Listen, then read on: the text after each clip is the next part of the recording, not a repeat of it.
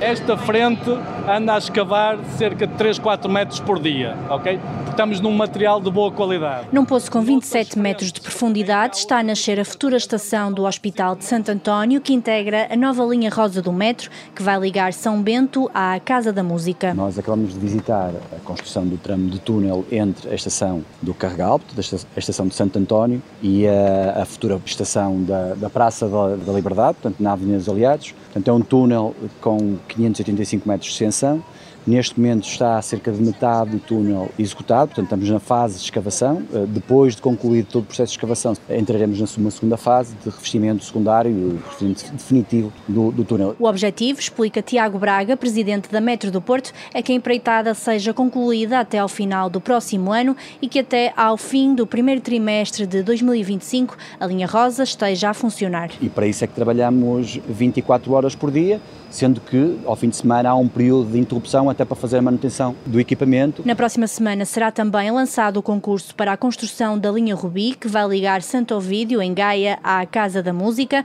e face ao contexto atual de inflação, a obra vai custar mais 150 milhões de euros do que previsto. Tínhamos uma previsão de cerca de 299 milhões de euros, era aquilo que nós tínhamos verificado. Estamos a incorporar aquilo que é a revisão de preços, portanto os tais 30%, só isso são 100 milhões de euros, Estamos também a incorporar situações que a Declaração de Impacto Ambiental nos obriga para cumprir com essas disposições, Portanto, seguramente isso terá, digamos, um sobrecusto face àquilo que inicialmente tínhamos previsto. Teremos a falar de uma empreitada que será, rondará os 450 milhões de euros. Mas o pagamento, assegura o Ministro do Ambiente, Duarte Cordeiro, está garantido. Estamos a falar, na generalidade, cerca de aumento de 30%, que nós conseguimos perfeitamente justificar. Não estamos a falar de nada de anormal ou desajustado face àquilo que seria uh, o contexto uh, das obras em que nós estamos a realizar. Portanto, mobilizaremos recursos, sejam do PRR, sejam de, nomeadamente, empréstimos bonificados, seja de orçamento, a verdade é que estão assegurados e há condições para que estas obras todas se concretizem. A linha Rubi deverá começar a receber passageiros em 2026.